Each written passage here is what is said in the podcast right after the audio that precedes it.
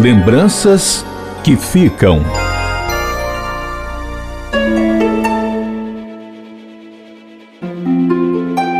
Otone Queiroz nasceu em uma família de políticos, os Queiroz e Moura. O avô foi vice-prefeito de Pereiro e o pai, José Moura, foi prefeito de Hereré. Otone morou em Hereré até a adolescência. Lá, fez parte do grupo de jovens da paróquia do município e começou a exercer algumas ações sociais que seguiram durante a vida. Ainda jovem, Otone se mudou para Fortaleza para estudar, até que passou num concurso da Secretaria da Fazenda, onde por mais de 10 anos atuou como analista jurídico. Otone era muito generoso. Mesmo antes de entrar na política, ajudava as pessoas mais carentes com cestas básicas, medicamentos, aluguel e até pagamento de pensão alimentícia. Atitudes que só os mais chegados sabiam.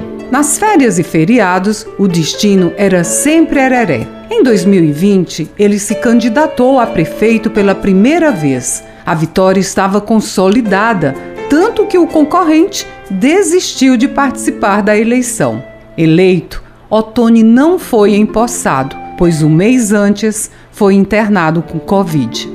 Otone Queiroz era solteiro, não teve filhos, mas tinha muitos amigos que vão manter o seu legado. O trabalho social continuará no grupo Amigos do Otone.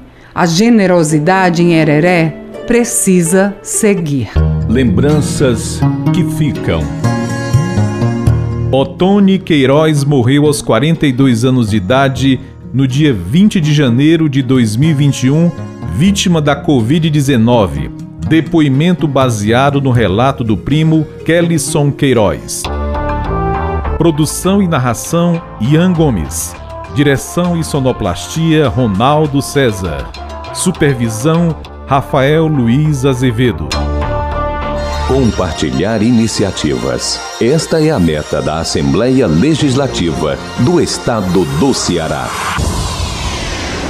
Rádio FM Assembleia 96,7. Com você, no centro das discussões.